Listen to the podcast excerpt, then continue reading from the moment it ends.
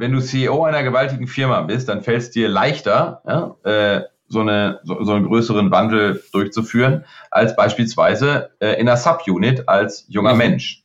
Ähm, denn du, du hast also, wir nennen das die äh, Idiosynkrasie-Kredit der mhm. Führung. Ist total beschissener Name. Ich Aber zu. cooles Konzept.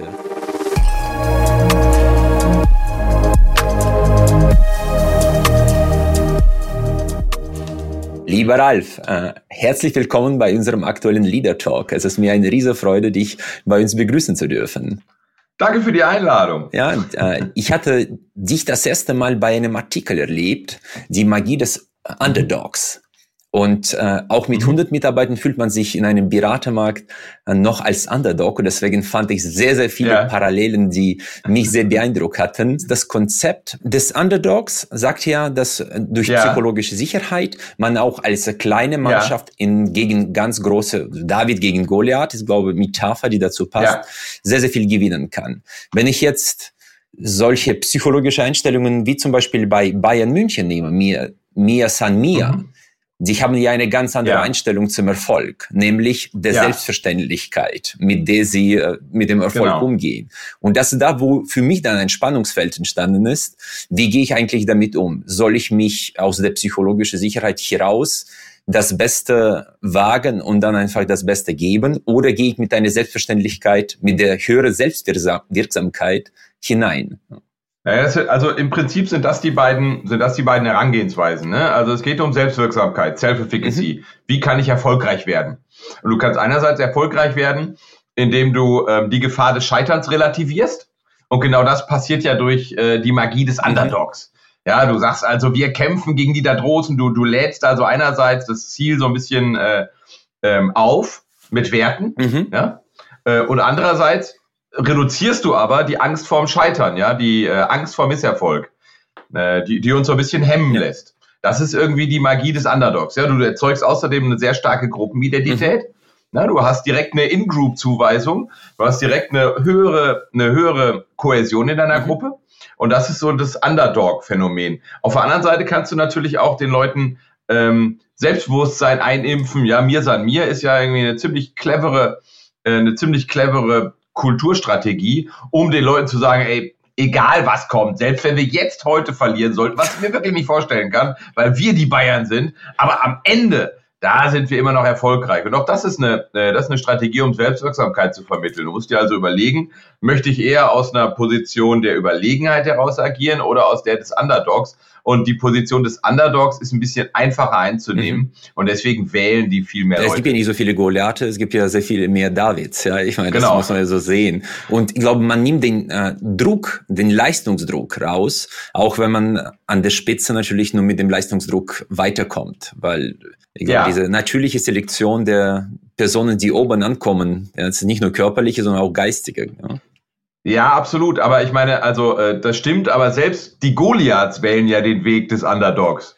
Ne? Also Richtig. irgendwie Apple, T-Mobile, äh, Trigema und irgendwie, wenn dieser Microsoft-Typ sagt, we are no longer the know-it-all, we are the learn-it-all, mhm. ja, dann ist das also vielleicht Neudeutsch Growth Mindset wird da transportiert, aber eigentlich ist es ja auch so ein Weg, um sich selbst so ein bisschen kleiner zu machen, damit man irgendwie nicht mehr ganz so viel, damit einfach so das, das alles nicht mehr so monumental mhm. wirkt und erschlagen. Wenn ich jetzt äh, deinen Punkt aufgreife mit äh, Carol Dweck ja. und äh, Growth Mindset, ja. Äh, ja. ich meine, du bist ja auch ein Riesenexperte für sogenannte evidenzbasierte Führung was ja. äh, sehr, sehr, nicht selbstverständlich ist. Ja. Ich meine, ich habe jetzt angeschaut, bei Amazon findest du, glaube ich, über 60.000 äh, Managementbücher, wie man richtig führt. Ja. Was schätzt du? Wie viel Prozent davon sind evidenzbasiert? Pi mal da. Uh. Null, null okay, Komma. Okay, das, das also ich, ich kenne nicht viele Bücher zur Führung, die wirklich evidenzbasiert sind. Also die beiden Klassiker sind Gary Juckel ähm, und John Antonakis. Das sind die beiden echt evidenzbasierten Führungsbücher. Okay die ich kenne und empfehlen kann. Der Rest, na ja, das ist dann irgendwie, keine Ahnung, äh, Elon Musk, wie ich irgendwie Multimilliardär wurde und so. Das sind halt Wege, die für die bestimmt funktionieren. Mhm. Ähm, und vielleicht kann man sich da auch Dinge abgucken. Mhm. Aber schlauer ist es halt, sich ähm, Dinge abzuschauen bei Leuten, die halt aufschreiben, wie es für sehr viele Leute funktioniert.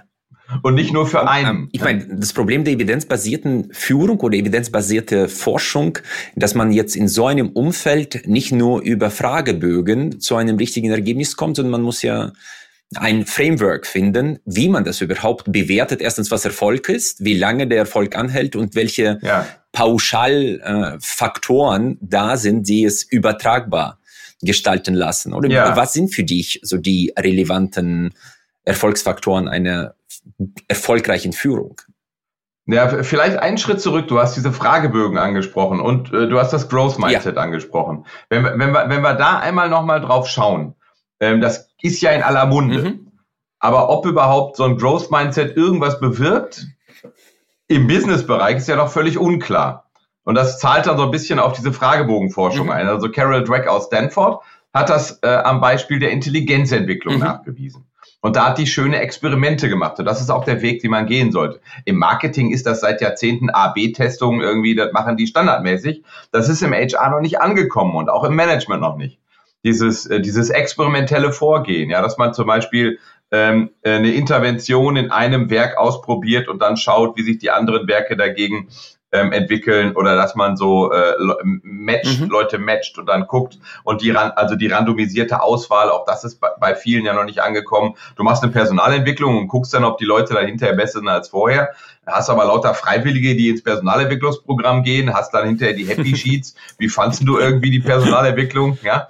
Und das geht, das geht bis in die Forschung, in der authentischen Führung. Ja? Wenn du das hart evidenzbasiert anguckst, dann hat die null Effekt. Und das ist auch, das ist auch erklärlich, warum das so ist. Wenn du aber natürlich so Idiotenfragebögen da reingibst, ja, äh, mein Chef ist deshalb so wirkungsvoll, weil er authentisch ist, ist die erste Frage. Und die zweite Frage ist dann, mein Chef ist erfolgreich. Dann ist irgendwie, mein Chef ist, ja, ist erfolgreich und mein Chef ist erfolgreich. Und dann sagen sie auch, guck mal, das korreliert. Das ist ja toll, ne? Und dann hast du noch die gleiche Person, ne, die, die füllt Fragebögen ganz ähnlich aus. Ja? Das ist dann der sogenannte Same Source Bias. Dann hast du noch den Same Method Bias, dass irgendwie du auf beiden Seiten Fragebögen hast. Ähm, dann hast du Dinge, die das Ganze überlagern. Ja, bei Google ist die Firma immer total super. Und äh, bei Firmen, denen es wirtschaftlich nicht so gut geht, ist die Führung dann auf einmal mhm. schlecht. Mhm. Könnte es damit zusammenhängen, dass Google sich alles leisten kann und andere vielleicht mhm. weniger, ja, und so weiter. Ja, also du hast die ganzen Kontextfaktoren und so. Also die meiste Fragebogenforschung ist schlicht für Mülleimer. Und das schließt auch die Forschung ähm, von ganz vielen großen Beratungshäusern. Die veröffentlichen ja nun das, was passt, oder? Das kommt ja noch dazu. ne? Also wenn ich jetzt keine Ahnung, ähm, Diversity ist so ein anderer klassischer ja. Fall. Ist ein Riesenthema, Diversity and Inclusion ist total wichtig, ist aus wirtschaftlichen Aspekten wichtig, ist aus moralischen Aspekten wichtig, ist aus, also eine Million Gründe, warum es wichtig ist. Aber der ein Grund, warum es nicht wichtig ist, ist Leistung. Mhm. Die Korrelation zwischen der Heterogenität in einem Team und dem Erfolg ist mhm. null. Mhm. Und das liegt daran, dass Diversity halt die Konflikte hochdreht. Mhm. Sowohl die, die äh, positiv sind. Wie auch negativ. Ja, unterschiedliche ja, Sichtweisen, ja, aber auch negative. Du hast dann soziale Kategorisierungsprozesse, du hast emotionale Konflikte. Ein höheres Konfliktniveau führt auch dazu, dass die Leute sich eher in die Haare kriegen. Du hast irgendwie sogenannte Thought Worlds, Gedankenwelten, die unterschiedlich sind und daraus ergeben sich Prozesskonflikte, die am Anfang ganz hilfreich sind, aber du brauchst dann nach einem halben Jahr niemand mehr, der sagt, eigentlich hätten wir das alles ganz anders angehen müssen, weißt du, da kotzen alle im Strahl. So, und dann hast du halt da hast du halt eine Nullkorrelation. Aber im McKinsey Report irgendwie steht riesengroße Korrelation. Natürlich, warum? Weil die ein riesen Diversity Management Programm haben, das sie verbimmeln wollen. Und am einfachsten lassen sich verbimmeln irgendwie äh, Sachen, die über Leistung funktionieren. Ja, aber ich glaube, auch hier gilt äh, weder noch oder sowohl als auch. Das heißt, es muss nicht schwarz und nicht weiß sein. Ich meine, zu homogene Teams ist auch nicht so gut, glaube ich, für die kreative Entfaltung. Aber zu diverse mhm. Teams sind, äh, glaube ich, auch kontraproduktiv. Was für mich äh, interessant war, als ich mich mit dem Thema fluide und kristalline Intelligenz beschäftigt mhm. hatte, äh, mhm. war für mich deutlich klarer, dass Diversity äh, bezogen auf mhm. die Alterskohorten sehr interessant ist, dass mhm. du sehr junge, kreative Menschen mit, äh, sagen, mhm. weisen, älteren Menschen zusammenbringst, weil die mhm. solche unterschiedliche Perspektive und solche unterschiedliche Einwertungen der Situation vornehmen können, dass das auf jeden mhm. Fall produktiver sein kann, weil da nicht, nicht die mhm. Welten aufeinander äh, clashen, sondern die Intelligenz Kompatibilitäten oder komparative Ergänzungen vorgenommen werden. Ja. Mhm. Ich weiß nicht, ob du damit Total. Ja, gehe ich mit. Ne? Altersdiverse Tandems ist irgendwie eine ziemlich gute Idee. Du musst halt, äh, ich glaube, was, was am Anfang ist gerade, ich meine, wir sind ja eine alternde Gesellschaft. Wenn du beim Alter vorankommen willst, dann musst du erstmal die Altersstereotypen durchbrechen. Mhm.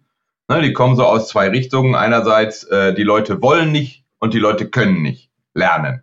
Und das setzt irgendwie, beides ist falsch, aber wenn, wenn du dir im Labor anguckst, ob jetzt äh, Jüngere oder Ältere äh, besser lernen, dann stellst du, ne, also du hast gerade Kristallin versus Fluid angesprochen, dann stellst du fest, die, die Alten brauchen ein bisschen länger, aber dafür behalten sie die Sachen mhm. besser. Und die Jüngeren machen das schneller, aber es setzt sich nicht so gut ja. fest. So, aber im Labor zeigt sich halt quasi kein Unterschied in der Lernfähigkeit von Alten mhm. und Jungen. In Unternehmen, empirisch draußen, ist der Unterschied aber gewaltig. Und das liegt daran, dass du da äh, so Faktoren von außen hast. Also einer ist dann, ne, die, die Stereotypen, die haben die Leute ja auch selber, dass die Alten nicht mehr lernen können, ja. Uh, you can't teach an old dog new tricks.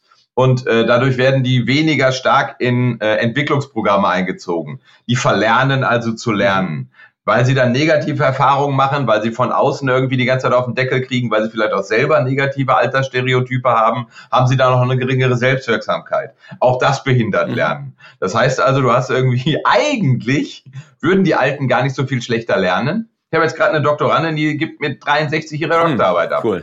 So, ja, äh, hat die super gemacht. Äh, ich habe jetzt den ersten Draft gelesen, das wird funktionieren. So, ähm, und das, wenn, du, wenn, wenn du diese Altersstereotypen kontrollierst, dann hast du da, dann hast du da ganz gute Chancen. Ein Beispiel, was ich super fand für ein Positivbeispiel, das war Daimler. Die haben damals eben genau das versucht, in ihrer Belegschaft diese Altersstereotypen aufzubrechen versucht. Ähm, und die haben äh, Fabiola Gerpott, die heute einen Lehrstuhl für Leadership an der WHU leitet, äh, die war damals Projektmanagerin da. Ich fand das Projekt okay. mega. Das hieß A-Alter. Und in diesem A-Alter-Ding hattest du ganz viele so Experimente, wie Junge und Alte sich nochmal in die Lage des jeweils anderen versetzen könnten. Äh, was ich besonders schön fand, war beispielsweise, äh, ja, und zwar experimentell, ganz schön so ausprobieren, so haptisch und so. Äh, was ich beispielsweise schön fand, war eine Station, da hast du so einen Altersanzug äh, anbekommen als junger mhm. Mensch. Dieser Altersanzug, der lässt dich sozusagen die Schwerfälligkeit des Alters simulieren. Mhm. Und dann hast du aber eine Spezialbrille auf. Das heißt, du konntest irgendwie weniger, weniger schnell dich nur bewegen. Aber bestimmte Dinge, die für die Aufgabe wichtig waren, wurden dir mit dieser Spezialbrille gehighlightet. Du konntest halt dein Erfahrungswissen anwenden. Cool. Und konntest so sozusagen, ja, in die, in die Schuhe von älteren Mitarbeiterinnen und Mitarbeitern schlüpfen und dadurch sozusagen dann deine eigenen Stereotype hinterfragen. Und die hatten ja ganz viele solcher Stationen. Ähm, und die sind mit dem Ding in Bremen, haben sie, glaube ich, angefangen, weil da das größte deutsche Daimler-Werk ist und sind dann einmal äh, durch Europa gezogen damit. Fand ich mega. Ja, so kannst du da die Leute davon überzeugen ähm, äh, und ihnen näher bringen, dass es nicht so schlau ist, Leute äh, alters zu diskriminieren und kannst dann so äh, Hürden abbauen. Ja. Nick, äh, super spannend. Äh, wenn ich jetzt äh, kommen wir kurz zu Growth Mindset. Der Nadella hat ja, ja groß berichtet, mhm. dass das ja einen, einen ja. der Erfolgsfaktoren Entwicklungen mhm. gewesen, äh, dieses mhm. Buch vom äh, mhm. Nachttisch der Frau zu klauen ja, und mhm. äh, von der Kindererziehung mhm. auf die Firmenerziehung mhm. mit ein paar hunderttausend Mitarbeitern ja. zu übertragen. Ich meine, ja. die Idee dahinter ist ja sehr faszinierend, ja, dass du mhm. einfach nicht nur auf deine angeborene Fähigkeiten, sondern auf die Fähigkeit zu lernen und was ist da, reflektiert sich zu entwickeln setzt. Ja. Ich glaube, das ist mehr eine Metapher, mhm. ehrlich gesagt. Also dieses Growth Mindset, wenn wir uns die Evidenz angucken, dann sieht man Folgendes. Ähm, also ein, ein, besonders schönes Experiment zu Growth Mindset, das auch eins der Ursprünge war des ganzen Konzepts. Ähm, da haben äh, Carol Dweck und eine Kollegin, Müller heißt sie, glaube ich, ähm, die haben Experimente mhm. gemacht, in, dem, in, in deren Rahmen sie so ein paar hundert Leuten ähm, Intelligenztests gegeben haben, so Raven-Intelligenztests, da siehst du dann so, so Strukturen und so äh, und haben die Leute dann gebeten, die zu bearbeiten. Und dann haben alle das gleiche Feedback bekommen mit drei randomisierten mhm. Zusätzen. Also eins war die Kontrollgruppe. Die haben nur gehört, wow, that's a really good score. Na, sonst nichts. Dann gab es eine Gruppe, in der das Growth Mindset getriggert mhm. wurde. Wow, that's a really good score. You must have tried really hard. Ah, okay. Growth Mindset. Ja, du musst irgendwie Anstrengungen ja. bei Scheitern und so.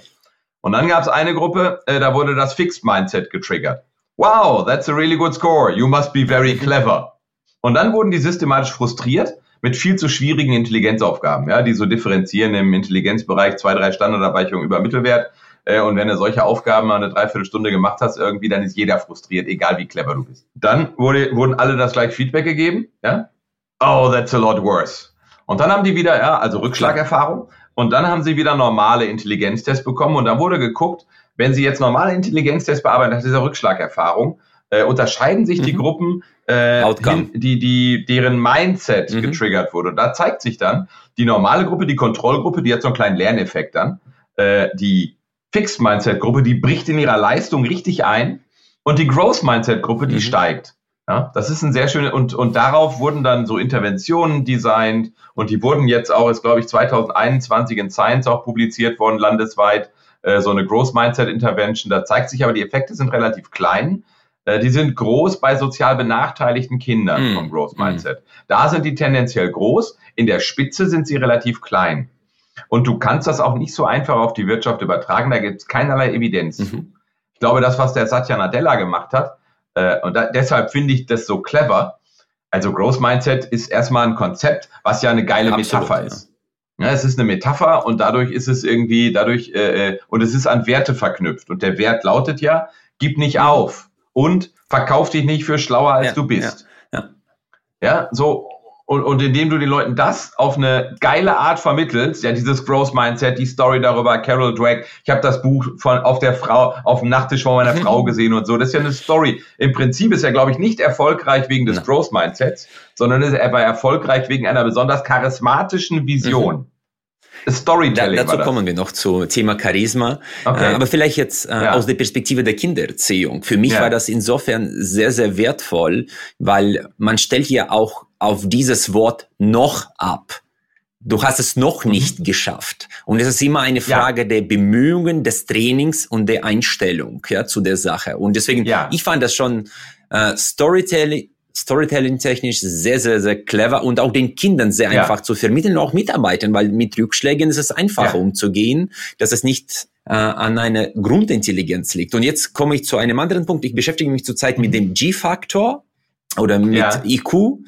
Themen, das ist ja auch ein ja. super spannendes äh, Forschungsgebiet. Du, du bist auch, glaube Wirtschaftspsychologe, hast bestimmt auch mit mhm. dem Thema beschäftigt. Und äh, das mhm. ist psychometrisch, glaube ich, eine der größten Errungenschaften der Psychologie, weil äh, psychometrisch mhm. kannst du damit echt viel anfangen.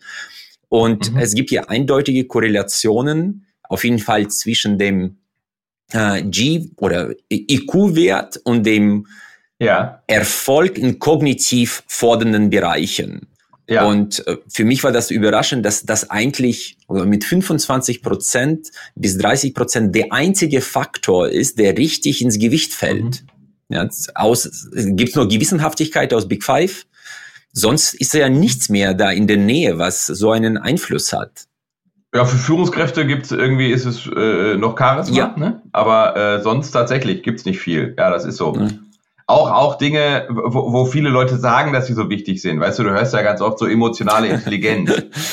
Fände ich irgendwie auch schön, ja. Ich finde den Gedanken schön. Ja, du hast ganz oft in der, in der Psychologie hast du so Dinge, wo du dir wünschen würdest, dass es irgendwie Unterschiede oder keine Unterschiede gäbe. Ne? Bei Diversity beispielsweise und Leistung. Ich würde mir total wünschen, dass je höher die Diversity, desto höher die Leistung. Ich würde mir auch wünschen, je höher die, äh, die emotionale Intelligenz, desto höher die Leistung. Weil das ja irgendwie, also das kann ja nicht schlecht sein, wenn die Menschheit zunehmend emotional intelligent wird so, und sich damit beschäftigt und so Zuwendung lernt ja, und so. Aber, ja? aber so ist äh, es leider. Leider nicht. Moralisch gesehen ist das ungünstig, was auch dazu führt, dass man für solche Aussagen fast schon angefeindet wird. Auf jeden Fall in LinkedIn-Blase kriegen wir dafür einen Anschiss, wenn wir mhm. sowas jetzt öffentlich überall schreiben würden. Ja, da merkt man, dass die Menschen damit nicht so einfach umgehen können, weil das moralisch in deren Weltbild nicht reinpasst. Wie gehst du damit um, wenn du jetzt solche, sagen wir, äh, Wahrheiten, die tatsächlich empirisch begründet sind, äh, rüberbringst? Ja, da kann man auf die, äh, kann man auf die empirische Sachlage gucken. Wie gesagt, ich würde mir auch was anderes wünschen. Ja, wenn ich mir eine Wirklichkeit malen würde, sähe die anders aus als die, die vor uns liegt. Aber in vielen Bereichen ist einfach die, unser Kenntnisstand weicht von dem, was populärwissenschaftlich behauptet wird, ab. Da gibt es ganz viele Bereiche. Generation, Generation X, mhm. Y, Z. Es gibt keinerlei harte Nachweise, dass es einen Generationeneffekt gibt. Es gibt natürlich einen Wertewandel, äh, der läuft gesamtgesellschaftlich und äh, der hängt an bestimmten Weltereignissen und äh, kann man alles nachweisen. Aber dass es jetzt diese harten Generationeneffekte gibt, mhm. das ist Bullshit. Okay. So. Und das wird aber, das wird aber verkauft. Ähm, und, und das wird so tradiert. Ich habe gerade so eine, so eine Analyse laufen, so, so Springer, äh, diese, diese Springer-Bücher. Mhm. Äh, da steht das ganz oft drin. Da gibt's Dutzende von Springer-Büchern, wo sowas kolportiert wird. Und da legen wir gerade so die Fachliteratur daneben, die echte Fachliteratur, die da irgendwie aus mir unerfindlichen Gründen nicht zitiert wird. Ähm, und gucken dann, wo ist eigentlich der Ursprung äh, dieser sich immer wieder zitierenden Leute. Ähm, das ist mir, du hast völlig recht, es gibt so eine Art esoterische Entwicklung oder auch so MBTI äh, oder Reese Profile. Ja, in der Eignungsdiagnostik hast du auch ganz viele esoterische Konzepte, die halt nicht mehr Varianz aufklären als ein Astrologietest oder irgendwie das Horoskop in der Bild. Es gibt einfach, ja, und das kann man auch erklären. Beim MBTI ist es total klar, warum der irgendwie, äh, warum der nur sehr wenig äh, Validität aufweist. Das ist eine brillante Erfindung. Ne? Also äh, Carl Gustav Jung, ich glaube ja, heute mehr oder weniger vor 100 mhm. Jahren, äh, hatte der wirklich, also ich meine, der saß da wahrscheinlich noch ohne elektrischen Strom. Ja. Der saß da wahrscheinlich mit Gaslicht, ja, und hat sich sowas ausgedacht. Da kann ich nur den Hut vorziehen. Aber 100 Jahre später wissen wir halt mehr, aber die Instrumente gibt's halt immer noch.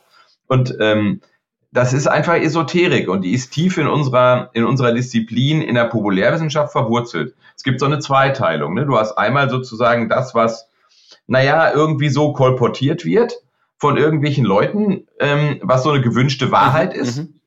Und dann gibt's die Wissenschaft und die klafft auseinander. Und ich sehe mich tatsächlich auch als einen derjenigen, ich meine, ich bin FH-Prof, mein Job ist es so ein bisschen, Wissenschaft und Praxis mhm. zusammenzuführen. Und irgendwie, das ist so eine Scharnierfunktion. Ich glaube, die ist unterausgeprägt. Da gibt's nicht genug von. Leider nicht. Und äh, da hört plötzlich auch äh, die Botschaft Folge der Wissenschaft auch auf. Ja, Das heißt, wenn es mhm. nicht äh, moralisch hineinpasst, äh, wird es einfach angezweifelt oder sogar in, äh, wirklich niedergeschmettert. Und das ist echt traurig als mhm. die aktuelle Entwicklung. Äh, ja, wobei, da, da, sehr da, gerne, äh, sehr sorry, dass ich schon wieder unterbreche. Ich, ich glaube, bei so Sachen wie so einem MBTI oder so, äh, wo, wo man also teure Zertifizierungen kauft, kann ich das nachvollziehen. Da ist das ökonomisch nachvollziehbar. Mhm. Ja, also du, du, du, du willst jetzt irgendwie mit, dich mit Persönlichkeit beschäftigen, triffst dann irgendwie auf ein Inventar, das dir als ganz toll verkauft ja. wird machst dann so eine Zertifizierung als MBTI Supermaster oder Disk Master oder wie heißen die Insights Discovery und wie die alle, wie diese äh, MBTI-Derivate alle heißen. Dann machst du da eine wahnsinnig teure Zertifizierung. Und je, wenn du dich dann ein bisschen mehr mit dem Thema beschäftigst, dann merkst du, dass es im Kern wertlos ist. Dass diese 6000 Euro, die du gerade ausgegeben hast, echt völlig durch den Schornstein gehen. Und naja, und dann setzt halt so eine kognitive Dissonanzreduktion ja. ein. Ja, dass du sagst, du machst irgendwas, was du eigentlich nicht okay findest, und dann biegst du dir die Wahrheit so ein bisschen zurecht. So als Ausgangspunkt der Analyse ist das ja ganz gut. Ich habe schon ganz viele Analysen damit, ich habe Fingerspitzengefühl. Also du, du erfindest ganz viele Lügen, die du dir selber erzählst damit du diese, diese Fehlinvestition vor dir selber rechtfertigen kannst. Und dadurch kommt so ein starres Weltbild zustande. Äh, zu Thema emotionale Intelligenz, Ralf. Ich meine, äh, das Konzept mhm. wurde, glaube ich, von einem Journalisten erfunden. Äh, da gibt's ja auch, glaube ich, keine messbare Evidenz äh, für diese mhm. Intelligenz was ist das, äh, Fähigkeit oder wie ist da der aktuelle mhm. Stand mhm. der Wissenschaft? Naja, wenn du nur die emotionale Intelligenz misst und die mit Leistungen zusammenbringst, ähm, dann gibt es einen Zusammenhang. Okay. Aber dieser Zusammenhang wird von Persönlichkeitsvariablen und von kognitiver Intelligenz erklärt. Okay. Ja, das eine ist so emotionale Stabilität, ja, das Gegenteil ist ja so Wachsamkeit, wenn du da irgendwie so ein, so ein wenn du ein Händchen für Leute hast, ähm, ne, Agreeableness ja, korreliert auch noch, wenn du, wenn du die Big Five rausziehst und den G-Faktor rausziehst, äh, kontro als Kontrollvariablen, dann bleibt äh, von der Korrelation zwischen emotionaler Intelligenz und Leistung nichts okay. mehr über. Das heißt, das Konzept ist sympathisch, aber wir können es mit den bereits vorliegenden Eigenschaften einer Person komplett erklären. Es gibt keine zusätzliche, wir nennen das dann inkrementelle äh, Validität. Okay. Äh, dann schade, das klingt auf, jeden Fall sehr sympathisch ja. und fühlt sich auch super. So. Ja, nur wenn es nicht ja. funktioniert, ist natürlich dann nicht sehr wirksam. genau. Äh, Ralf, kurz äh, zu Thema Charisma. Bei dieses, glaube ein mhm. Erfolgsbaustein äh, der evidenzbasierten Führung, wenn ich mich äh, richtig mhm. erinnere. Mhm. Ja? Also von der Vision, ja. äh, Charisma und Wirksamkeit. Wie kannst du vielleicht dein Konzept der Führung kurz beschreiben? Ganz witzig, wir haben ja gerade über ein MBTI mhm. gesprochen und Carl Gustav Jung hat das so, glaube ich, 1921, 22 entwickelt. Und wenn ich das einigermaßen richtig im Kopf habe, hat auch äh, Weber, Max Weber, äh, der berühmte deutsche Soziologe, ähm, sein Buch über die Bürokratie und seine Abhandlung über Führung auch 1922 veröffentlicht. Und da hat er Charisma so als göttlich inspirierte Gabe dargestellt. Und das ist ja auch das, was man äh, so generell denken würde auf den ersten Blick, dass Charisma äh, etwas ist, was man nicht verändern kann und was eine Eigenschaft mhm. ist. Genau, bis 2011 ähm, dachte man das tatsächlich auch noch. Äh, damals kam noch so eine große Meta-Analyse raus. Äh, ähm, Great Myth or Great Man hieß die, wo ganz viele Eigenschaften und Fähigkeiten, mhm. Trade-like oder Trade-like, äh, State-like oder Trade-like Konstrukte mit Führungserfolg zusammengebracht wurden. Und ähm, Charisma war da sehr hoch und wurde aber als Trade-like, also als Eigenschaft, als persönliche Sache dargestellt. Mittlerweile wissen wir aber, dass Charisma einerseits eine Eigenschaftskomponente hat, die unveränderlich ist, in der Person begründet liegt, aber auch eine Fähigkeitskomponente, mhm. also eine erlernbare Komponente. Die Eigenschaftskomponente, die hat beispielsweise das Aussehen. Ja, wenn du besonders gut aussiehst, Hallo-Effekt, ähm, ja. dann wirkst du charismatischer. Und ja, und äh, das ist für Frauen einen Tick stärker ausgeprägt als für Männer, weil Frauen stärker nach dem Aussehen äh, beurteilt mhm. werden. Ja, wir leben in der Welt, in der wir leben. Äh, Erfolg beispielsweise auch. Wenn du besonders erfolgreich bist, dann wird dir mehr Charisma zugesprochen, als wenn du nicht so erfolgreich bist. Das sind also Dinge, ja, wenn du charismatischer werden willst, die du nicht verändern mhm. kannst. So, klar. Ne? Also um erfolgreich zu werden, muss ich erfolgreich sein. Da beißt sich die Katze ein Stück weit in den Schwanz. Es gibt aber äh, Dinge, die man tatsächlich auch persönlich beeinflussen kann. Das ist das sogenannte Charisma-Dreieck.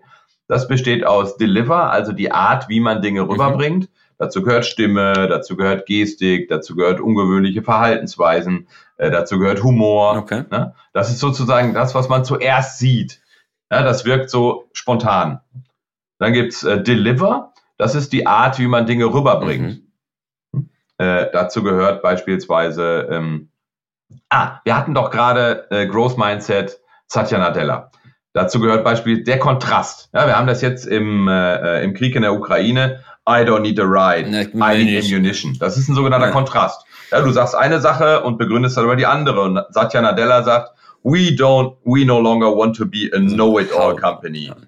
We want to be a learn-it-all company. Das ist ein Kontrast, ja. Und das bleibt besonders gut okay. im Blick. Und wenn du so die großen äh, Leute aus der Wirtschaftspsychologie dir mal anguckst, also die populären, äh, Simon Sinek, Adam Grant, dann posten die online die ganze Zeit Kontraste. Die hämmern dich mit Kontrasten tot. Ja, das kann man so machen, aber eigentlich ist es so. Das kann man so machen. Schau dir mal die letzten 20 Posts von Adam Grant auf ja. Twitter an. Du wirst irgendwie lauter Kontraste finden. Ne? Und dazu gehören aber auch so Geschichten, dazu gehören Metaphern, dazu gehören dreiteilige Listen, dazu gehören Wiederholungen und so weiter. Das ist so die Art, wie man Dinge rüberbringt. Und dann gibt's die Substanz. Ähm, das sind so die Werte. Ein Wert ist ja was, was man gut findet ja, oder was man schlecht mhm. findet. Und das ist so das Verbalisieren dieser Werte, das ist das äh, Formulieren von ambitionierten Zielen, das ist aber auch das Aufgreifen der Stimmung im Raum, damit man das sozusagen fassbar macht. Ja, das ist sozusagen das, wofür man eigentlich etwas tut. Und äh, Charisma funktioniert dann besonders gut, wenn man diese drei Dinge sehr intensiv kombiniert.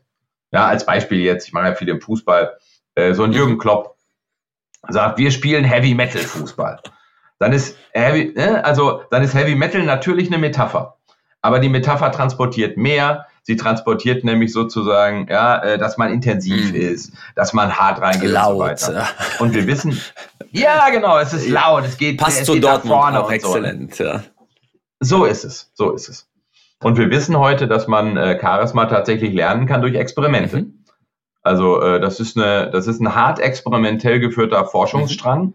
Ähm, und Experimente sind generell auch die einzige Art, wie man wirklich kausale Effekte, also aus A, äh, aus A folgt B nachweisen kann. So der Ursprung äh, war beispielsweise, ähm, wurden Leute wurden gebeten, so ein einminütiges Video von sich aufzunehmen mit so einer mhm. Botschaft.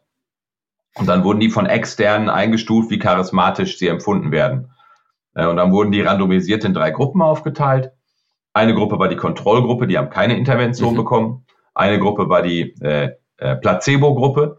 Die haben so ein Kommunikationstraining gekriegt, so Schulz von ja, vier Ohren und sowas, ja, also Dinge, die eine Führungskraft durchaus nutzen, die aber nichts mit Charisma zu tun haben. Äh, und eine Gruppe hat äh, ein Charisma-Training bekommen und da wurden die nach einiger Zeit nochmal gebeten, so ein einminütiges Video aufzunehmen äh, und die wurden wieder bewertet von Leuten, die nicht wussten, worum es geht. Und da hat die Charisma-Gruppe signifikant besser abgeschnitten als die beiden anderen. Und damit ist der Nachweis erbracht, dass Charisma erlernbar ist. Okay, cool. Äh, ja. Ich habe jetzt auch in dem Kontext ähm, mich ein bisschen mit diesen Machtposen beschäftigt und mit Testosteron und mhm. Cortison. Wenn man bei diesen Gruppen ja. äh, dann Testosteronlevel und Cortisonlevel messen würde, würde auch äh, festgestellt werden, dass Charisma einen positiven Einfluss auf, auf Testosteron hat, höchstwahrscheinlich, oder? Ja, das ist ein bisschen ein trauriger Fall. Äh, das ist die Amy Cuddy, die das gemacht hat. Ne? Ja, die genau. Ein, äh, also die stellt sich damit auf die Bühne, aber diese Experimente konnten nicht repliziert oh, das werden. Ist das ist ja das Tolle an heutiger Forschung. Ja, das ist ungünstig, genau. Also die hat Experimente gemacht und die sind auch publiziert worden und es kann ja mal sein, dass man ein zufällig signifikantes Ergebnis erhält. Also diese Machtposen von Amy Cuddy ähm, äh, da gibt's lange, lange Diskussionen drüber, ne? Und auch so aus so einer ethisch-moralischen Sicht, ob man, obwohl irgendwie alle Replikationen dann nicht signifikant sind, ob man dann trotzdem mit diesen Machtposen weitermachen sollte. Ähm, das ist so ein, also gibt's ganz spannende Diskussionen zu. Äh, ich finde das Thema total super. Äh, funktioniert leider nicht so gut, wie, äh, wie es. Je, es gibt aber diese Experimente, die die sind repliziert worden, wo du die Mäuse nimmst in diesem Tube-Experiment. Ja. Kennst du das? Äh, wo, ja. nee, wo eine Maus von einer Seite gegen die andere Maus antritt und mhm. die Gewinnermaus äh, beginnt immer zu gewinnen. Ja, mhm. das ist nachvollziehbar, weil man sagt, okay, die Mäuse sind einfach, fühlen sich wie ein Gewinn, darüber haben wir gesprochen, Erfolg zieht Erfolg an und dann ja. schlagen sie sich gut ja. durch. Interessant wird es dann, wenn du die Maus, die verloren hat, nochmal ins Rennen schickst mhm. und von hinten die mit einfach hinein durchschubst, dass sie die Gewinnermaus ja. schlägt. Bei ihr wird so viel Dopamin ah. ausgeschüttet, dass sie plötzlich beginnt zu gewinnen. Und ja. das ist repliziert und das äh, sagt man ja, ja das äh, ich. fake you till you make it. Ja, das aus der Perspektive, ja. diese Selbstwirksamkeit ist ja auch ein Glaube an die Fähigkeiten, die man eigentlich noch nicht richtig hat. So ist das. Und der Effekt ist wunderbar nachgewiesen, das glaube ich sofort. Ich habe, wenn du willst, irgendwie, ich habe gerade mal hier Power Posing rausgesucht, das können wir die Show Notes ja, packen. Sehr gerne. Äh, das ist eine längere Diskussion. Ah, okay, das war mir nicht klar, dass das jetzt schon wieder.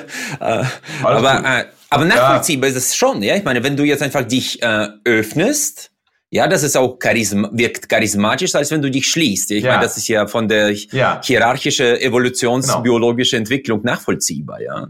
Ja, absolut. Ich meine, also ich mache ja relativ viel Charisma-Trainings. Mhm. Ähm, äh, Deliver mache ich nicht so. Äh, das ist so, ne, also diese ganze, diese ganze Gestik und so, das siehst ja hier, ich hänge hier ja rum wie ein Schluck Wasser in der Kurve, ne? Also da gibt's ja Leute, äh, die, die das deutlich, die das deutlich imposanter ja, können. Ne? Äh, bin ich da übrigens, ja, inhaltlich ja. rüberbringt, ist alles okay. Ja. ja, wer das toll macht, Simone von Stosch, mit der habe ich sowas mal gemacht, die fand ich sehr beeindruckend. Ehemalige Tagesschau-Moderatorin fand ich mega. Also wer mal Lust hat, an seiner Gestik, Mimik und seinem Ausdruck zu arbeiten, äh, Simone von Stosch. Wer Lust hat, vielleicht über äh, andere Charisma-Taktiken zu reden, ja, also Super, gerne. vielen herzlichen Dank. Ich, ich habe demnächst auch eine spannende Podcast-Aufnahme mit Frau Matschnik, ja, die ah, auch ja. äh, zu diesem Thema Körpersprache, Macht der Körpersprache mhm. auch sehr, sehr gute Trainings ah, ja. Bin ich sehr gespannt. Äh, dann, äh, es ist erfreulich eigentlich, dass Charisma äh, erlernt werden oder wenigstens verbessert werden mhm. kann und nicht äh, wie angeboren ja. und somit fatal zugewiesen von der Natur ist. Ja, weil bei Intelligenz ist es ein bisschen anders. Das ist schon äh, wenn man jetzt davon ausgeht, dass 70 bis 75 Prozent äh, der Intelligenz angeboren ist, dann weiß man, okay, mhm. da hat man sehr wenig Einfluss aufs Leben, ja, aus der Perspektive. Ja. Ja, ja, wobei das bei der Intelligenz ja wahrscheinlich ein bisschen überschätzt ist, diese 70, 75 Prozent. Ähm, also das kommt ja, das kommt ja aus den Zwillingsstudien. Ne? Aus ne? Mehreren. ja irgendwie diese großen Reihen. In, genau, aus relativ vielen, äh, aus China, Australien. Nieder Niederlande auch, ja, das ist. Niederlande auch. Ähm, das Problem bei den Zwillingsstudien, deswegen ist es wahrscheinlich ein bisschen so richtig genau quantifizieren kann man das nicht, ist ja, dass die Auswahl dieser Zwillinge äh, nicht komplett randomisiert hm. ist. Okay, gibt's ja nicht so viele. Ne? Also wel genau, welche Babys werden bei der Geburt schon von ihren, also getrennt und wachsen unterschiedlich auf? Das sind ja nur ganz wenige Autounfälle, das ist meistens irgendwie Missbrauch, Drogen, Gewalt, äh, so, äh, so ganz schlimme Fälle. Das heißt, du hast in der äh, Gruppe der äh, Aufgenommenen, du hast eine harte Präselektion, die die Varianz verkleinert. Mhm. Und dann hast du natürlich auch in den aufnehmenden Familien keine reine Randomisierung. Weißt du, irgendwie, wenn das Zwillinge sind, die gerade vom Jugendamt aus einer Missbrauchsfamilie rausgenommen werden, dann willst du die ja nicht irgendwo anders hingeben, sondern die sollen es dann ja ein bisschen besser haben sodass die aufnehmenden Familien auch irgendwie einen bestimmten sozioökonomischen Status mhm. haben. Und auch dadurch wird die Varianz ein bisschen verkleinert. Und das führt wahrscheinlich dazu, ähm, dass die gemeinsam aufgeklärte Varianz tendenziell überschätzt das, wird. Und, aber quantifizieren da, kann man das, das kann ich zustimmen, wobei äh, diese Studien ja. sagen, dass das bis zu 80 Prozent ist. Ja, deswegen ja. und interessanterweise, je älter das Kind wird, quasi mit 18 äh, ist der. Einfluss des, des Umfeldes am geringsten und davor mhm. am höchsten. Also das sinkt von, ah, ja, okay. vom Jahr zu Jahr runter. Mhm. Aber das war für mich auch überraschend, weil in dem Ausmaß habe ich das auch nicht erwartet und dass man mhm. Intelligenz eigentlich nicht richtig trainieren kann, sondern entweder ist sie da mhm. oder nicht. Was ich bei dir auch sehr, sehr spannend kann, äh, fand, das war die, dieses Thema der dunklen Triade. Ja, mhm. das ist auch, äh, klingt sehr dunkel und sehr spannend, ist aber, glaube ich, auch essentiell, oder? Im Führungsalltag. Mhm. Ja, ich würde es positiv drehen. Ähm, es, es gibt so ein paar Variablen, die es wahrscheinlicher machen, dass man Führungskraft wird, äh, die aber äh, gar nicht mit Leistung positiv zusammenhängen. Ja, eine ganz einfache Variable ist beispielsweise Extraversion, also das Ausmaß, in dem ich auf andere Menschen zugehen mhm. kann. Extrovertierte Menschen äh, die fallen mehr auf, die gelten als proaktiv und interessiert und die hauen Netzwerkorientierter, ne? ja, dieses. So, aber introvertierte Menschen sind genauso gute Führungskräfte. Mhm. Ja, die können halt auch mal ihre Klappe halten, wenn es wichtig ist. Ne? Also 100 Wörter sind nicht besser als 100 Gedanken. Mhm. so. Und äh, das ist bei der dunklen Triade ganz ähnlich. Menschen, die, äh, die, also die dunkle Triade hat drei Facetten, deswegen Triade. Ne? Du hast einerseits ähm, den sogenannten Narzissmus, also übertriebene Selbstliebe. Dann hast du äh, Psychopathie, das ist äh, ähm, die Unfähigkeit, Emotionen deines Umfelds irgendwie in deine Handlungen einzubeziehen, so eine gewisse Kälte.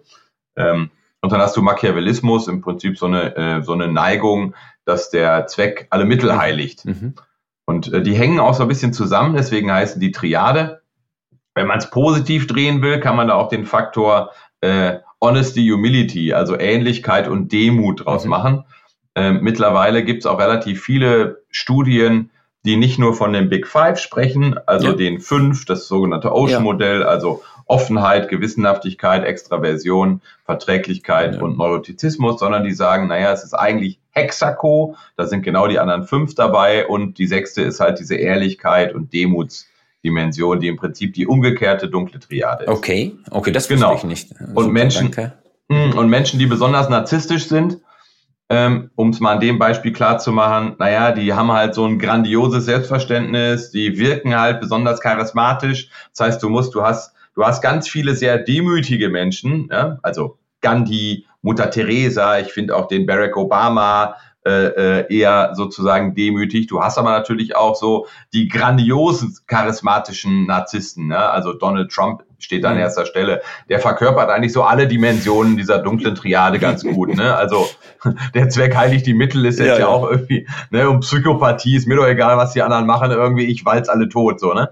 Ähm, und, und diese dunkle Triade, ähm, naja, Menschen, im Prinzip ist das eine ungünstige Persönlichkeitseigenschaft.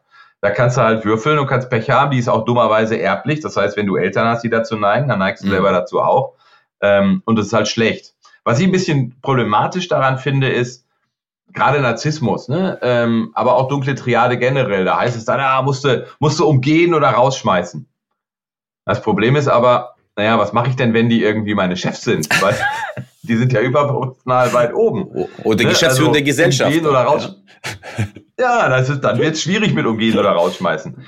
Es gibt aber mittlerweile Ansätze, wie man, ähm, wie man äh, insbesondere Narzissmus so ein bisschen wegtrainieren kann, mhm. wie man, wie man den Menschen helfen kann, damit umzugehen. Ich finde es auch ein bisschen asozial, ja, bei allen möglichen Störungen. Wir reden ja über Diversity and Inclusion. Und das ist nun offensichtlich auch eine, eine, eine Störung, die die Leute haben. Äh, die muss man ja auch irgendwie inklusiv einbinden. Die kannst du ja nicht einfach kannst ja nicht einfach irgendwie brandmarken als Arschloch. Äh, das, das, ich finde, das geht nicht. Da gibt es jetzt so ein Konzept, das heißt ähm, ähm, Confident Humility, oh. genau. Klingt auf jeden Fall. Confident ja. Humility. Klingt auf jeden Fall sehr, sehr valide.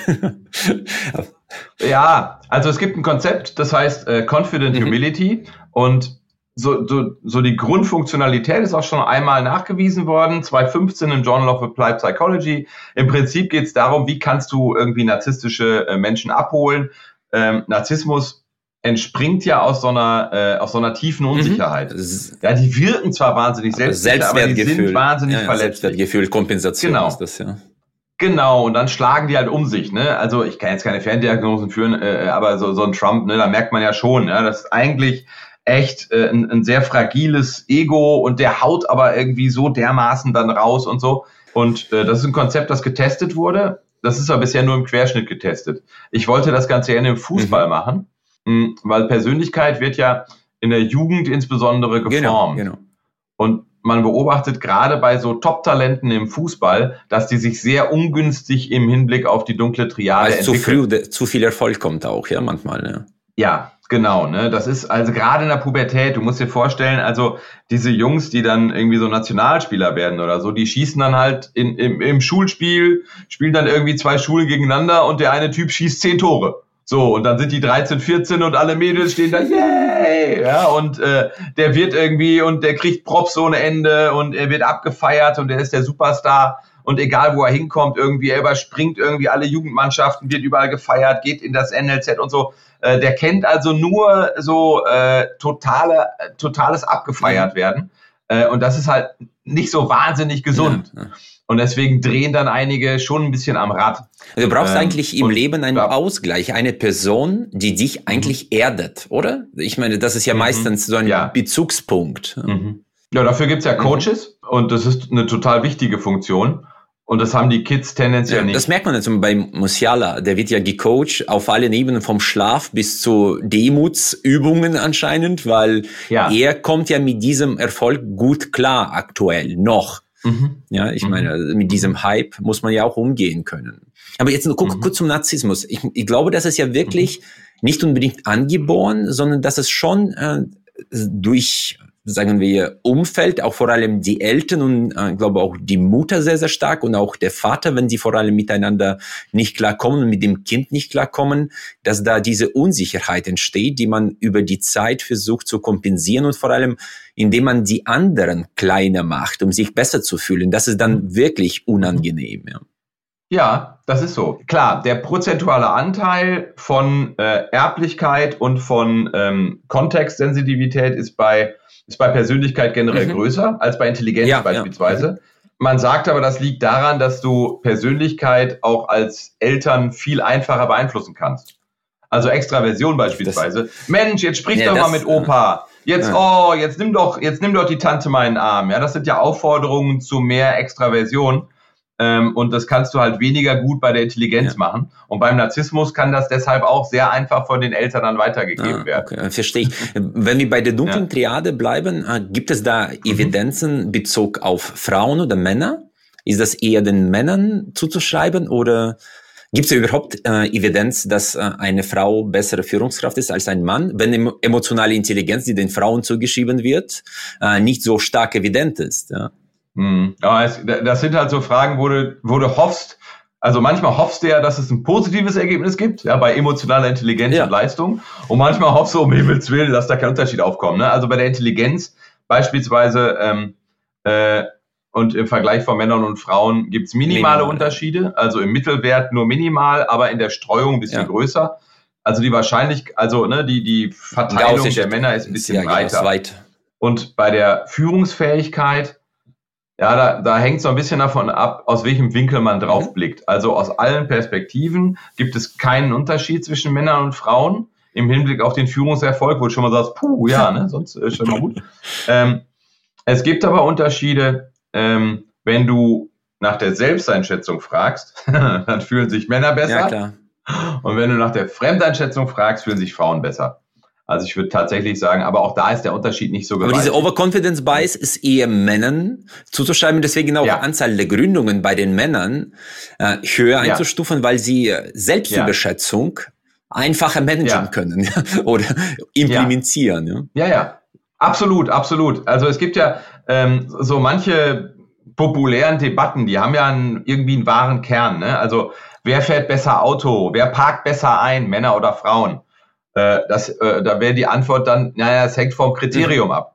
Also wenn du sagst, äh, wer parkt schneller ein, dann ist mit hoher Wahrscheinlichkeit äh, äh, sind die Männer, die die schneller einparken. Wenn du guckst, wer parkt und sicherer akkurat, ein, verursacht weniger Blechschäden, so, dann sind halt die Frauen überlegen. Ne? Das ist genau. Das ist ja beides irgendwie äh, doof. Also äh, sich selbst überschätzen, dann nimmst du halt Aufgaben an, die du gar nicht kannst aber äh, sich selbst unterschätzen ist irgendwie sympathischer.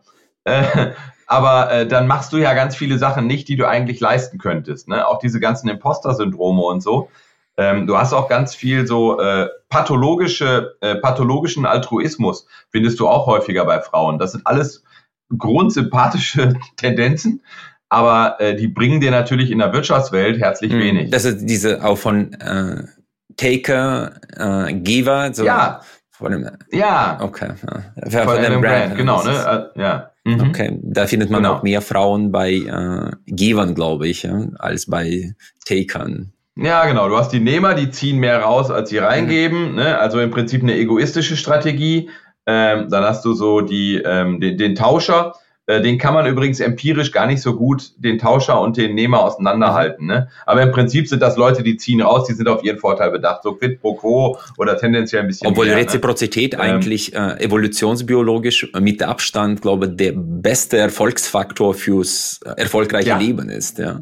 Ja, genau. Da gab es diese Axelrod-Experimente, mhm. ne? Äh, wo du guckst irgendwie, was ist so die erfolgreichste Tit-for-Tat-Strategie. Ja. Äh, äh, so, äh, da ist Tit-for-Tat ist immer, ne? Also du kopierst sozusagen das Verhalten ohne, des, ähm, des Partners. Ja, genau. Ja. Ich mhm. fand von Naval Ravikant, ich weiß nicht, ob du ihn kennst, aus ja. äh, seine Botschaft Play Long-Term Games with Long-Term People. Ja, das mhm. finde ich einfach unglaublich ja. gute, gute Heuristik fürs Leben. Das ja. ist das ist übrigens was, auf das ich achte, ähm, wenn ich ähm, Partnerschaften eingehe mit Firmen oder mit Individuen. Äh, die zentralen Leute, mit denen die kooperieren, wie lange arbeiten genau, die schon zusammen? Genau. Da merkt man einfach, ob die springen oder nicht, ja. Und immer nur eigenen so Vorteil abschöpfen und dann ziehen sie ja, weiter. Genau. Ist aber aus meiner Sicht keine gute Eigenschaft fürs Leben, weder im privaten noch im beruflichen. Vielleicht noch ein Thema, das glaube zurzeit auch LinkedIn jetzt als Blase bewegt, mhm. Hierarchie. Ja. Ich meine, das ist ja ein Wahnsinn. New Work, Hierarchie, da kann man und äh, Life Death äh, beziehungsweise Life Work Balance. Ja. Du hast ja dich auch mit New Work beschäftigt. Wie ist deine Einschätzung zu diesen aktuellen Debatten? Also New Work ist die Richtung, in die es geht. Ne? Also äh, Deutschland konkurriert über Qualität und Innovation. Mhm. Äh, und wenn wir Qualität und Innovation treiben wollen, dann müssen wir die Menschen befähigen, sich einzubringen. Mhm. Und im Prinzip ist ja New Work, wenn ich es mal für mich definieren müsste, wäre es das zunehmende Bestreben, den Menschen in den Mittelpunkt mhm. zu stellen. Mhm. Und den Menschen in den Mittelpunkt stellen ist ja nichts anderes als äh, eine Qualitäts- und Innovationsstrategie mhm. fahren. Und insofern passt das sehr gut, ja, wenn Deutschland als äh, westliche Industrienation ohne nennenswerte Bodenschätze auf Dauer erfolgreich sein möchte, dann muss es sich, dann müssen sich die deutschen Firmen dieser, dieser, diesen neuen Form der Arbeit gegenüber öffnen. So, du musst deine Leute ermächtigen. Mhm das, was dann dabei rauskommt, das finde ich aber total problematisch. Mhm. So, es gibt jetzt ja irgendwie alle möglichen Leute, die sich mit New Work angeblich total auskennen. Also New Work ist für mich eigentlich angewandte Wirtschaftspsychologie. Ich sehe da jetzt keinen Unterschied. Es geht ja darum, die Interessen von Menschen und Organisationen zusammenzubringen. Mhm. So, es ist für mich irgendwie Erleben und Verhalten von Menschen in wirtschaftlichen Kontexten, ja, in einer anderen Formulierungsfassung. Aber gut, das Problem, was ich damit habe, darauf sprichst du wahrscheinlich mhm. an, dass die Risiken von der Ermächtigung unzureichend diskutiert werden. Ich gebe dir ein Beispiel. Da gibt es diesen Herrn Lalou, der hat Reinventing Organizations geschrieben und sagt darin, entwickelt darin das Modell der Organisation der Zukunft. Er hat so ein, er hat wieder so ein hierarchisches Modell, was irgendwie bei hierarchielosen Dingern und dann haben die aber immer so hierarchische Modelle und sprechen dann immer von Ganzheitlichkeit und so und sind dann aber so der One, der alte weiße Mann eigentlich, ja, die One-Man-Show. So, und der sagt aber, naja, die Organisation der Zukunft, die ist Thiel, die ist Türkis und da gibt's dann Schwarmintelligenz und äh, wir, wir wissen alles, es ist total transparent und vernetzt und äh, ja, wir, wir äh, kommen ohne hierarchische Schranken aus und wir Macht ist ein Thema von gestern. Kann schon sein, aber erstens kannst du das natürlich irgendwie äh, nicht generalisieren. Mhm. Zweitens aber, und da ist die empirische Sachlage total eindeutig, wenn du Freiheit gewähren möchtest, dann entstehen dadurch sogenannte negative Sekundäreffekte. Du hast weniger Orientierung, du hast eine Orientierungslosigkeit. Ja, die Leute wissen nicht, wer entscheidet jetzt eigentlich, was wollen wir jetzt eigentlich? Du hast Konflikte, weil irgendwie, naja, der will das, der will das. Ähm, du hast, du hast ganz viel, du hast ganz viel Willkür auf einmal. Du hast Egoismen, die sich entwickeln. Du hast, ne, also wenn du aus einem Jenga-Turm, ja, du kennst ja, ja diese Jenga-Türme, ne, wo du da so, und wenn du da ganz viele so Stäbe rausziehst, dann ist der Jenga-Turm hinterher nicht mehr so stabil wie vorher, sondern der wackelt. So, und das ist so das Bild, was man bei so einer Organisation hat. Und damit der Jenga-Turm trotzdem gut funktioniert, musst du dir was ausdenken. So, äh, so, so äh, Großväterchen von dieser ganzen Idee ist ja Scrum. Kommt ja aus der Softwareentwicklung. Klar. Mittlerweile gibt es wahrscheinlich in Deutschland kein Softwareprojekt mehr ohne, ohne Scrum. Aber wenn man sich das mal anguckt, ja, absolut. Dann, dann hat Scrum halt wahnsinnig viele Regeln. Das ist ein irre komplexer Sehr. Regelsatz. Und das, der, einz, der einzige Grund, den dieser Regelsatz hat, ist Freiheit zu ermöglichen. Und jetzt gehen diese ganzen New Work Apologetinnen da äh, und Apologeten dahin und sagen, ganzen Regeln brauchen wir nicht, sondern wir machen das ohne Regeln. Und da denke ich so, naja, also alle Evidenz, die ich kenne, beispielsweise zum Thema äh, äh, Innovationen, so die, es ist hart nachgewiesen, dass irgendwie die Idea Generation, ja, also Fähigkeiten, Ideen zu mhm. generieren, so irre Ideen zu spinnen, äh, dass die total wichtig ist für Innovationen. Aber gleichzeitig äh, musst du Mechanismen der Idea Integration haben. Du musst also Rahmenbedingungen setzen, in denen du die Ideen, die gesammelt wirst, clever so sammelst, dass da hinterher was rauskommt. Du musst also bahnen, du musst begrenzen. Und das ist so das Prinzip von Scrum. Ja, warum scheitern viele Scrum-Projekte? Weil die Leute sagen, ah, den Daily, den brauchen wir nicht. Den Weekly, lass uns den mal anders machen. Es gibt da so eine ganz schöne, äh, es gibt da so eine ganz schöne ähm, Geschichte über Baseball. K könnt ihr mal googeln, wenn ihr wollt, irgendwie. Das heißt irgendwie so, I tried baseball and it didn't work. Ja, da kommen dann so Leute hin und sagen, hey, lass mal Baseball ausprobieren, soll eine super Sportart sein. Und dann gehen die hin und sagen, oh, da trifft man den Ball gar nicht häufig genug. Komm, wir nehmen mal nicht so ein Baseballbett, sondern wir nehmen mal eine Bratpfanne. Da haben wir eine viel größere Schlagfläche. Und dann irgendwie, ah, die Distanz ist viel zu groß, wir werfen gar nicht hart genug. Komm, lass mal näher rangehen. Und das ist total doof, dass man da so in diesem, in diesem Diamant rumläuft. Komm, wir nehmen nur eine Strecke und irgendwie elf Leute ist doch viel zu viel jetzt auf dem Feld und so. Äh, lass mal drei nehmen, dann müssen wir nicht so viele Leute haben, damit wir das spielen können. Und so wandeln die dann irgendwie das ganze Spiel ab und dann spielen sie das und sagen, nee, Baseball ist scheiße, hat überhaupt nicht funktioniert für uns. Baseball ist nicht das richtige mhm. Spiel. Das heißt, also, ähm, ne, du, du hast ganz viel in dieser ganzen New Work-Blase. Erstens Unwissenheit über die Zusammenhänge. empirischen Zusammenhänge. Also gesichertes Wissen ist da draußen, aber ich lese das auf LinkedIn nicht. Mhm. Ich habe so. über moralische äh, Virtual Signaling ja. gesprochen. Ja, vielleicht in das ist so. Ja, das ist so. Ich fand ja. das bei äh, Reinhard Dr. Sprenger. Der hat das sehr, sehr klar mhm. auf den Punkt gebracht für mich. Wir führen mit Freiräumen, aber auch Räume haben mhm. ihre Wände. Und das ist für mich mhm. etwas, was vielleicht auf die Regeln abstellt und auf mhm. Systeme, ich glaube. Systemtheorie oder systemische Theorie, Führungstheorie ist ja evident nachvollziehbar, dass du Hierarchien vor allem dann brauchst, wenn Unsicherheit besteht. Wenn alles klar ist, brauchst du ja. keine Hierarchie. Ja. Exakt. der Unterschied zwischen Wahlmöglichkeit äh, und Entscheidung, weil Entscheidung immer eigentlich eine Prognose auf der Zukunft ist, ja, die unter Unsicherheit getroffen wird. Das ist wird, so. Ja. Das ist so. Ich meine, und natürlich gibt's dann in der öffentlichen Meinung so eine Art Zuspitzung. Ne? Nehmen wir Homeoffice. Mhm. Ja, Homeoffice, so ganz wichtig. Naja, also äh, finde ich auch.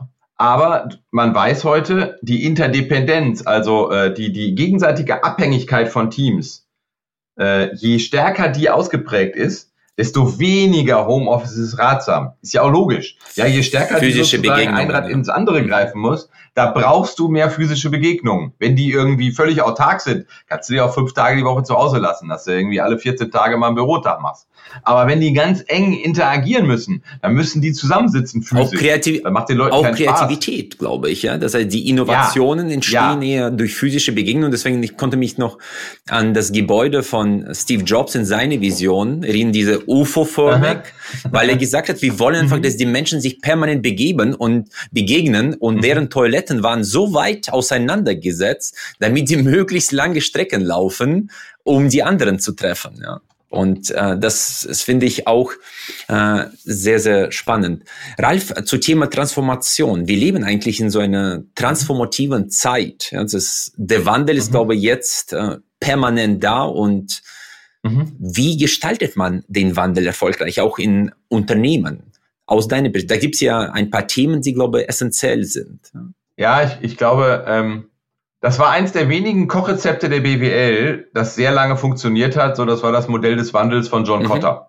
Das äh, fußt ja auf äh, Levine, der sagte, naja, du musst erstmal, ne, also der erste Schritt ist unfreeze, du musst also eine Organisation bereit machen, ja, indem du irgendwie äh, indem Sechs du ein Gefühl genau. für Dringlichkeit genau. herstellst. Genau, acht, genau, ja, ja, genau, ne? Und dann musst du irgendwie die Bewegung machen, Move, und dann musst du irgendwie dafür sorgen, dass irgendwie das jetzt keine Eintagsfliege war, sondern du musst es dann etablieren. Refreeze. Das war eine super mhm. Idee, äh, so lange wie es nur immer einzelne Dinge gab. Ja. Aber du kannst irgendwie, da ist ein ganz schöner Artikel neulich erschienen in der Academy of Management Discoveries, wo die sich angeschaut haben, wie viele externe Einschläge gibt's eigentlich. Und das ist so, äh, über die Jahrzehnte geht das so experimentell hoch. Äh, das ist eine, also es ist eine angstmachende Entwicklung. Mhm. Äh, es ist eine dramatische Entwicklung. Und es ist aber gleichzeitig auch eine nachvollziehbare Entwicklung, wenn wir uns die Komplexität der Welt um uns herum anschauen. Also die, die Anzahl der äh, externen Schocks nimmt zu, die technologische Entwicklung nimmt dramatisch zu, sodass du mit den Konzepten, wie sie noch in 80er, 90er und Anfang der 2000er funktioniert haben, siehe John Cotter, ja, oder so, so ähnliche Frameworks, ähm, ähm, dass die nicht mehr funktionieren. Du musst stattdessen es schaffen, dass deine Organisation beides kann.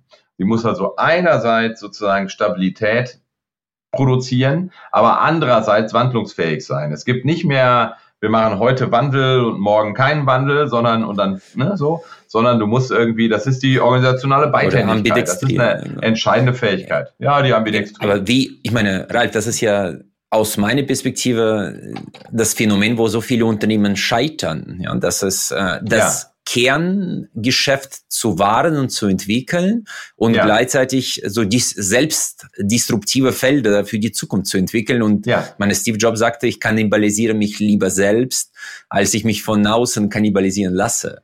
Ja, aber, ja wie kriegt man das aber hin? Ist übrigens ein Kontrast, ja, charismatische Kommunikation, klar, ne? Klar, klar, war er auch in gewisser Art. Und da hat er auch mit Triaden immer gearbeitet, Mega. immer mit drei Dingen. ja, ja, also, genau. Das konnte er auch. Aber jetzt, äh, Ralf, aus deiner ja. Perspektive, wie gestaltet man diese Ambidextrie erfolgreich in einem Unternehmen? Ja, ich würde, ähm, das hängt immer so ein bisschen davon ab, wie groß äh, das jeweilige Vorhaben gerade mhm. ist, ne? So, so ein paar Sachen, also Simon Sinek sagt ja, start with why, ja, ihr müsst mit dem großen Warum starten. Und das ist ja auch, das ist ja im Prinzip die Purpose-Diskussion.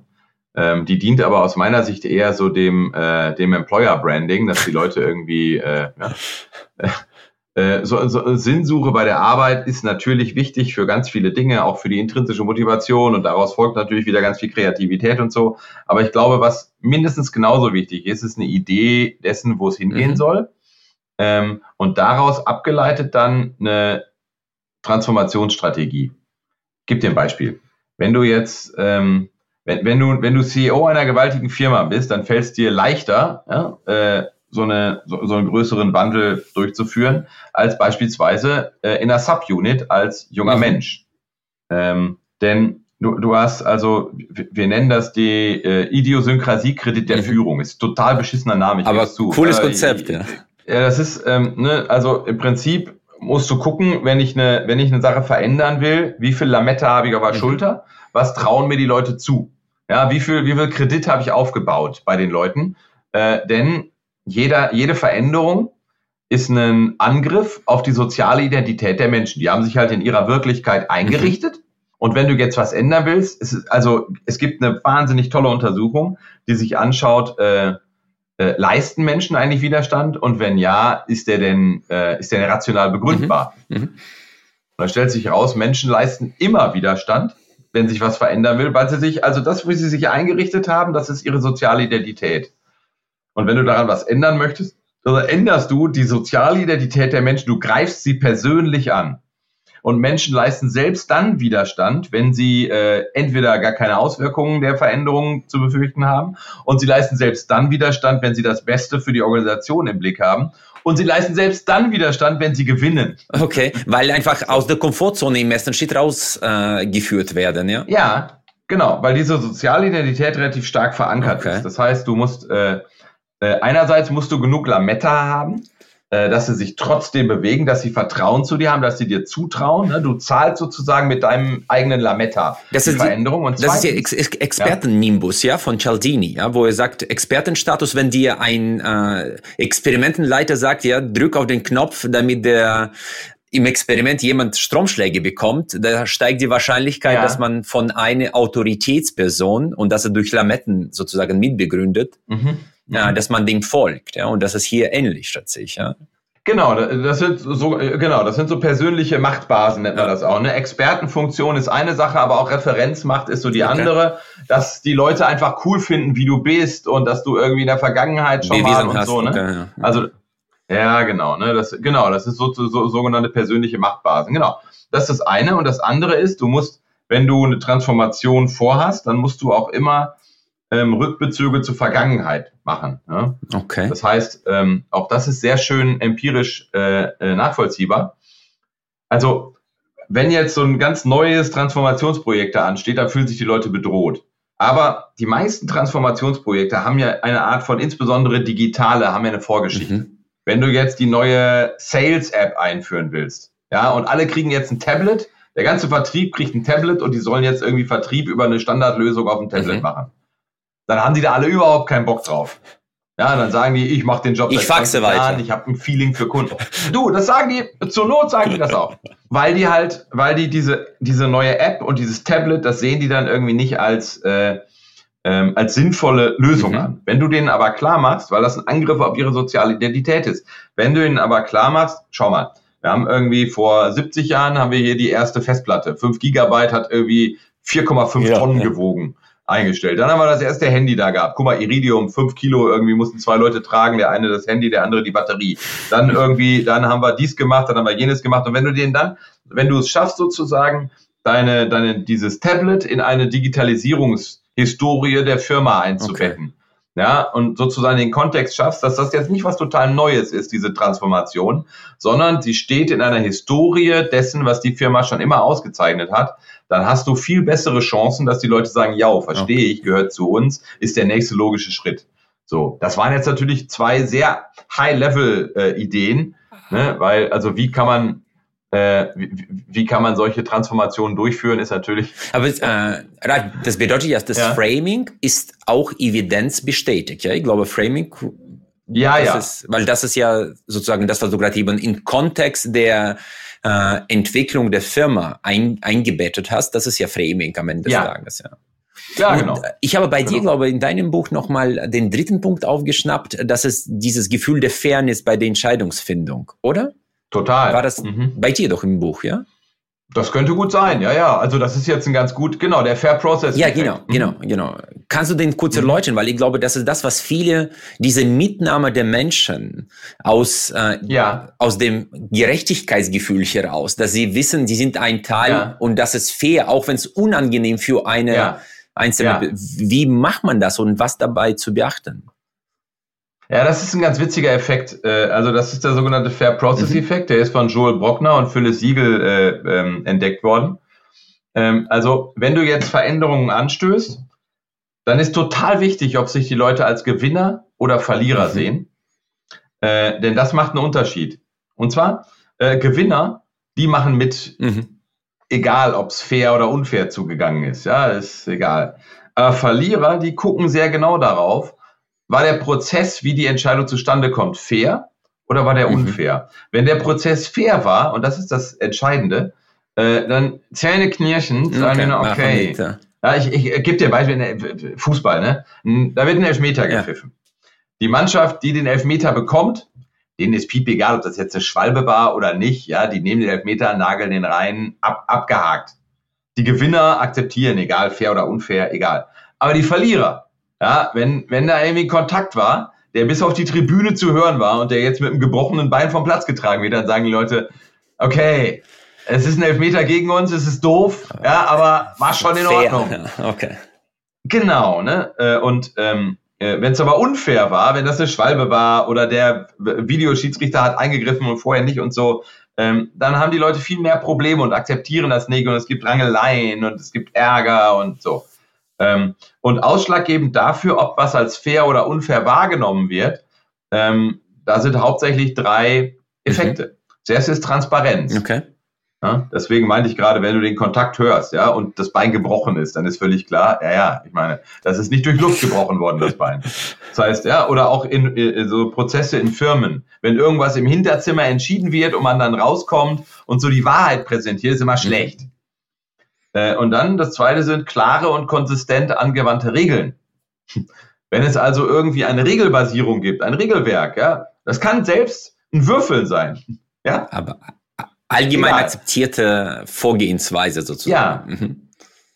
Genau. Und das dritte, das ist, äh, das ist ein Konzept, das nennt sich Voice. Das ist nicht Mitwirkung. Okay. Das ist nicht das Gleiche, sondern es ist das Gefühl, dass die eigene Stimme gehört wird. Es geht nicht darum, dass die Leute machen, was man sich wünscht. Es geht darum, dass die Leute äh, das Gefühl haben, dass auch sie einen Beitrag leisten können und dass ihre Stimme zumindest gehört Sehr wurde. wertvoll. Okay, genau. aber das, das bedeutet wirklich mitnehmen auf der schwierigen Reise in die Zukunft, ja? Ja. Das ist eigentlich drei Total. gute Punkte. Ja. Und das ist, glaube ich, auch der Unterschied zwischen, äh, ich erlebe immer wieder, dass viele Führungskräfte versuchen, an die Menschen zu appellieren, ohne das System um die Menschen herum zu ändern. Ja, das, das ist immer diese alte mhm. Diskussion zwischen Institutionen, Individuen. Ja, viele mhm. doktern an Menschen, anstelle an Systemen zu doktern. Ja. Mhm. Im Fußball ist das ja auch häufig Absolut. zu sehen. Ja. Ja, genau, da wird halt der Trainer raus. ja. Und äh, plötzlich äh, spielen sie besser. Das ist ja auch faszinierender Effekt. Ja. Wie, wie erklärst du den? Ja, das, also im Mittel stimmt es nicht, dass sie besser spielen Nein? Trainerentlassung. Ah, okay. Das könnte so ein äh, äh, Wahrnehmungsfehler sein. Also äh, eine Trainerentlassung wirkt wie so eine Art Schwungrad für Risiko. Okay. Ja? Also äh, die Wahrscheinlichkeit, dass das Team ähm, erfolgreicher spielt, der Mittelwert, der ändert sich nicht, aber die Varianz ändert sich. Das heißt, wenn du einen Trainer rausschmeißt, äh, hast du im Mittel den gleichen Erfolg, aber es kann deutlich nach oben gehen. Es kann aber genauso okay. wahrscheinlich deutlich nach okay. unten gehen. Okay. Ne? Aber wenn du auf dem letzten Tabellenplatz stehst, dann ist das deutlich nach unten gehen halt irgendwie nicht mehr ganz so schlimm aber das deutlich nach oben gehen irgendwie durchaus. Das ist die psychologische Sicherheit, über die wir gesprochen haben. Da ist das okay. Man verliert ja kaum noch was. Man kann nur gewinnen eigentlich, ja, weil man schon ziemlich unten ist. Ja. Ja, und ich, da, da würde ich mir beispielsweise auch wünschen, dass irgendwie Trainerentlassungen sich gar nicht lohnen, und sie lohnen sich im Mittel ja auch nicht, aber durch diese Varianzänderung irgendwie können sich halt doch hm, lohnen. Super spannend. Genau. Nein, äh, ich habe vielleicht letzte Frage äh, zu Thema ja. Work-Life-Balance. Ja, das ist ja auch, ja. ich meine, ich, mich stört der Begriff Work und Life. Ich meine, ich arbeite relativ viel, aber ich möchte schon mhm. äh, annehmen, dass ich dabei sehr schön leben kann, ja, und dass ich nicht äh, Work von Life trenne. Weil sonst wäre es mhm. traurig, 70 Prozent des Lebens nicht zu leben. Ja? Mhm. Wie siehst du das? Auch da gibt es ganz Unterschiede. Also das ist tatsächlich, das scheint, das weiß man nicht so ganz genau, da gibt es so verschiedene Typen. Das scheint eher eine, äh, eine, eine persönliche Sache mhm. zu sein. Es gibt so die Integrators und die Separators. Okay. Ja, die Integrators, die sind irgendwie äh, das sind Menschen, die auch kein Problem damit haben, mal ihre Kinder mit zur Arbeit zu nehmen oder die so auch von persönlichen Sachen erzählen, ne? die sozusagen Privatleben und Arbeit ineinander fließen mhm. lassen. Äh, und äh, die Separators, das sind halt die, die sagen, äh, Dienst ist Dienst und Schnaps mhm. ist Schnaps äh, und die da irgendwie größere Probleme mit haben.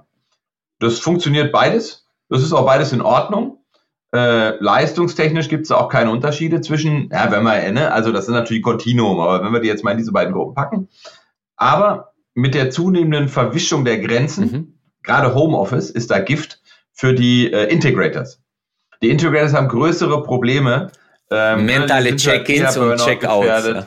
Genau, wenn du die halt, genau, also der Separator, der hat dann irgendwie dann einen Raum, da arbeitet er dann drin und dann schließt er den ab und geht ja. dann raus beim ja. Homeoffice und dann ist das Thema wieder durch. Der Integrator sitzt dann aber da und nimmt dann sein Handy mit irgendwie aufs Sofa und kommt dann nicht weg und so.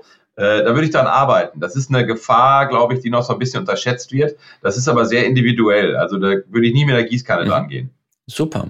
Vielen herzlichen Dank. Ralf, ich habe zwei letzte Fragen, die ich jedem äh, Gast stelle. Einmal, was ja. würdest du einem 20-jährigen Ralf empfehlen? Denk genauso wenig nach, wie du nachgedacht hast. okay. Fehler, Fehler gehören dazu. Okay, okay. Easy. Super. Und äh, letzte Frage. Was ist äh, für dich der Sinn des Lebens, Ralf?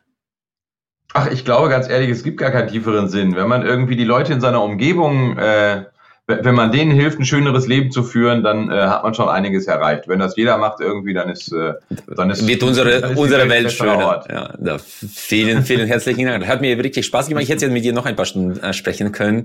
Vielleicht wiederholt wir das mal. Vielen herzlichen Dank. Gerne. Dankeschön.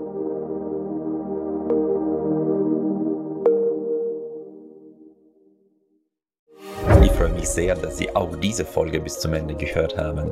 Wir investieren viele Ressourcen und Leidenschaft, um diesen Podcast möglich zu machen. Sie würden uns sehr helfen, wenn Sie dem Podcast folgen und vielleicht auch bewerten würden. Ich danke Ihnen im Voraus. Ich freue mich auf unser Wiederhören.